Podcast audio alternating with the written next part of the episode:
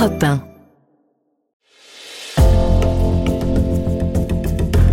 Bienvenue au cœur de l'histoire. Je suis Virginie Giraud. Marie Bonaparte est l'arrière-petite-nièce de Napoléon. Héritière de la fortune de sa mère, quasiment séquestrée dans son enfance par sa grand-mère, mal aimée de son père, puis mariée à un prince de Grèce homosexuel, elle est l'illustration parfaite de la petite fille riche malheureuse. Mais Marie Bonaparte voulait dévorer la vie et satisfaire son insatiable curiosité. Elle se lance dans les années 1920 dans une étude pionnière sur la jouissance féminine et devient le chantre de la psychanalyse en France au point d'être surnommée Freud a dit. C'est son récit passionnant et plein de rebondissements que je vais vous raconter dans un récit en deux parties. Marie Bonaparte, pionnière de la sexologie et de la psychanalyse. Épisode 1 de la curiosité contre la solitude.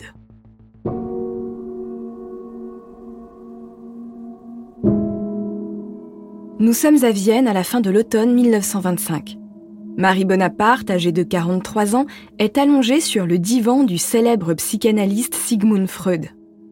Il écoute silencieusement sa patiente lui parler de ses bêtises, les carnets sur lesquels elle écrivait des histoires quand elle était enfant. Elle les rédigeait en anglais ou en allemand pour que sa grand-mère ne puisse pas les lire. L'une des histoires s'intitule Le crayon bouche. Le thérapeute affirme que Marie a vu dans son enfance des actes sexuels qu'elle n'a pas bien compris. Ceux-ci ont ensuite inspiré cette étrange histoire. Marie s'en défend. C'est impossible. Sa mère est morte quand elle avait à peine un mois. Elle n'a pas pu surprendre ses parents au lit. Mais Freud est catégorique, et il ne s'agissait probablement pas de ses parents. Marie Bonaparte rentre à Paris en décembre 1925. L'hypothèse de Freud continue à tourner dans sa tête. Elle prend son courage à deux mains et va trouver Pascal le piqueur, un ancien écuyer de son père. C'est un vieux monsieur qui approche les 80 ans. Marie lui demande sans détour si elle a pu, dans un âge tendre, être le témoin de jeux d'adultes. Pascal joue les offensés. Mais Marie insiste. Alors, Pascal fait des révélations. Ce qu'il raconte à Marie la convainc de la puissance de la psychanalyse et du génie de Freud.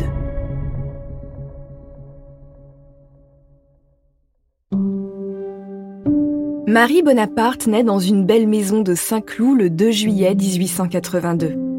Sa mère, Marie-Félix Blanc, est l'une des héritières des fondateurs des casinos de Monaco.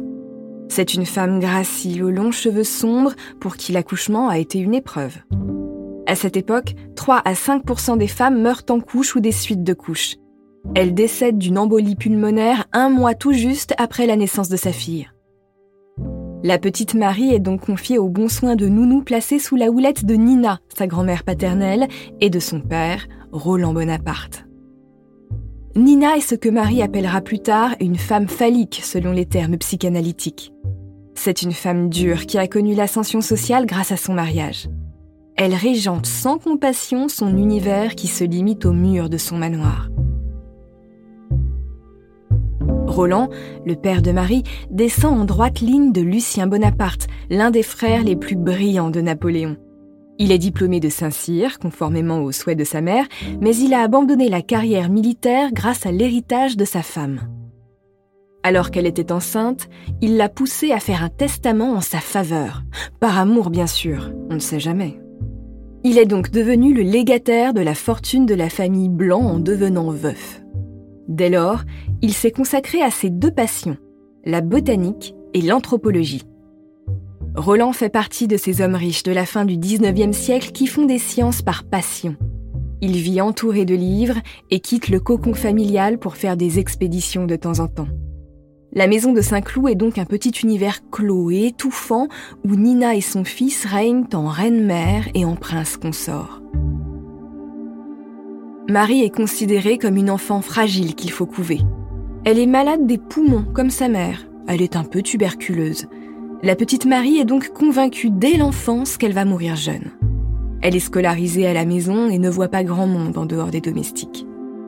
Rose Boulet, une paysanne de la Nièvre, s'est occupée d'elle jusqu'à ses trois ans. Seule Mimo, sa gouvernante corse, lui donne par la suite un peu d'affection. Prisonnière de sa solitude, Marie s'évade grâce à l'écriture. Dès l'âge de 7 ans, elle noircit des cahiers qu'elle appelle ses bêtises. Elle y écrit tout un tas d'histoires romancées ou bien ses états d'âme. Elle réfléchit déjà au concept de plaisir.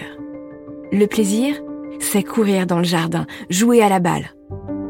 Pour elle, cette notion passe par le corps en mouvement. En revanche, lire ne lui procure aucun plaisir. Lire, elle n'aime pas ça, contrairement à son père. Elle écrit aussi qu'elle rêve de devenir un garçon. Comme beaucoup de fillettes de son époque, elle sent que les possibilités ne sont pas les mêmes pour les garçons et pour les filles. On l'habille comme ses poupées, avec de jolies robes et des chapeaux, elle doit jouer à la dinette, être polie et bien élevée, alors qu'elle veut courir le monde et satisfaire sa curiosité. Curiosité d'autant plus attisée qu'elle est presque séquestrée dans la maison familiale. Du moins, c'est ce qui se raconte chez les autres membres de la famille Bonaparte qui voient assez peu Roland et sa fille.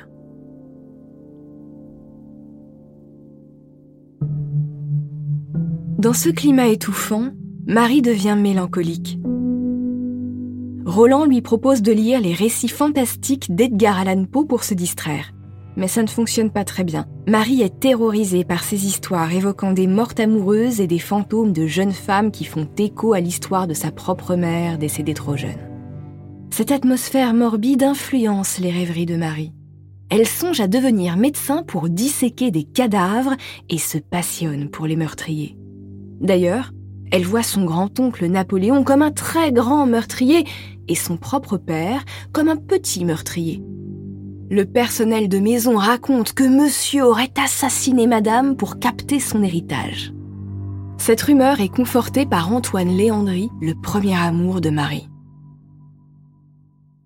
Marie a 16 ans quand son père embauche un secrétaire corse. Antoine Léandry est un homme plein d'assurance. Même s'il est marié, il tourne autour de la jeune Marie et la bouleverse en lui contant fleurette. Sous le charme, Marie lui écrit des lettres d'amour enflammées. Et puis, cette idylle prend une tournure inattendue. Dès qu'il est en possession de ses lettres, Léandrie fait chanter Marie. Elle doit lui donner de l'argent pour qu'il ne les rende pas publics. En cette fin de XIXe siècle, l'honneur est une chose importante. Une jeune fille est déshonorée si ses sentiments et ses désirs sont jetés en pâture aux curieux. Marie cède. Pendant quatre ans, elle verse près de 200 000 francs à Léandrie. Cet odieux chantage cesse quand Roland découvre le poteau rose et se débarrasse de son secrétaire. Marie est humiliée au fond d'elle, mais en surface, l'honneur est sauf. Son père, qu'elle admire tant, ce père si peu capable de lui donner de l'affection, l'a finalement protégée. Bon, il a surtout protégé son patrimoine en réalité. C'est grâce à la fortune de la mère de Marie que Roland a pu emménager dans un grand hôtel particulier situé rue d'Iéna à Paris. Cette demeure est l'actuel Shangri-La, l'un des plus beaux hôtels de luxe de la capitale. Marie a 20 ans, mais elle est toujours coupée du monde. Son père s'oppose à ses études de médecine. Une femme de la haute société ne travaille pas. Elle doit se marier. Roland lui cherche donc un mari riche et bien né. L'ambassadeur de Grèce à Paris lui explique que le roi des Hélènes a plusieurs fils. C'est une bonne piste. En 1906, Roland Bonaparte organise un dîner officiel avec le roi de Grèce. Marie a 24 ans, elle porte une robe sublime. À table, elle est assise à la droite du souverain qui apprécie son esprit vif. C'est décidé, Marie deviendra sa belle-fille. Quelques mois plus tard, elle rencontre le fils cadet du roi.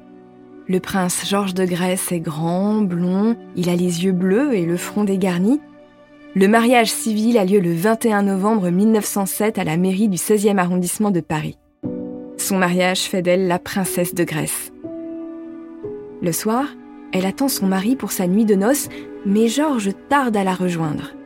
Il passe du temps tête à tête avec son oncle préféré, Valdemar de Danemark, dont il est très proche. Quand Georges se décide à retrouver sa femme, il lui fait part de son dégoût pour son devoir conjugal, mais il faut bien en passer par là pour avoir des enfants. Marie est déçue. Elle est aussi naïve. Elle mettra du temps à comprendre que son époux est homosexuel et que son grand amour est son oncle avec qui elle va devoir faire un ménage à trois. Cette union n'apporte pas à Marie la liberté qu'elle espérait. Elle est riche, elle peut voyager à sa guise, mais son corps de femme ne trouve pas de satisfaction. Dans un de ses carnets, elle tient le compte des hommes qu'elle a aimés. Très vite, elle y inscrit le nom d'un de ses beaux-frères qui, lui, aime les femmes. Puisque Georges ne peut pas la satisfaire, Marie se met à collectionner les amants. Marie prend son rôle de mondaine au sérieux. Elle lance une série de petits dîners où elle invite des intellectuels pour parler de divers sujets. C'est comme ça qu'elle se rapproche de Gustave Lebon, un vulgarisateur de sciences touche-à-tout assez génial, connu pour son ouvrage sur la psychologie des foules. Il devient pour elle un père de substitution et un mentor sur le plan intellectuel. C'est aussi dans ces dîners que Marie rencontre Aristide Briand, un avocat et un homme politique dont elle tombe amoureuse. Malgré ses nombreux amants, Marie considère que sa vie sexuelle n'est pas épanouie parce qu'elle n'atteint pas l'orgasme par pénétration vaginale. Or, en ce début de XXe siècle, c'est considéré comme de la frigidité.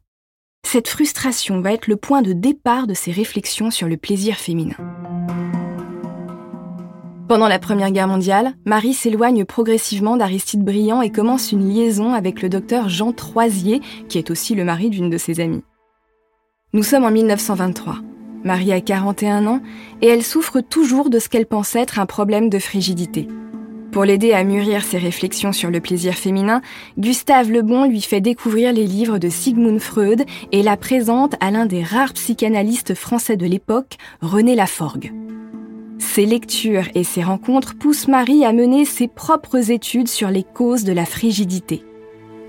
Mais ce n'est pas simple à mettre en place. Elle est une femme dans un domaine où seuls les hommes issus du milieu médical s'expriment et elle n'a aucun diplôme.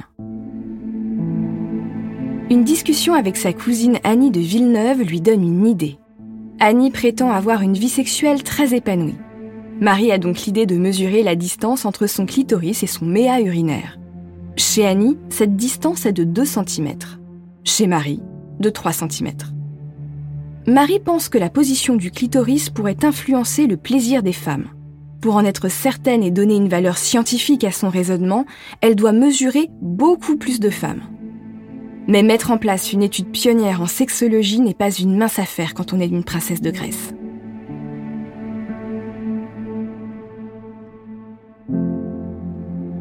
Pour découvrir la suite de ce récit, rendez-vous sur votre plateforme d'écoute préférée.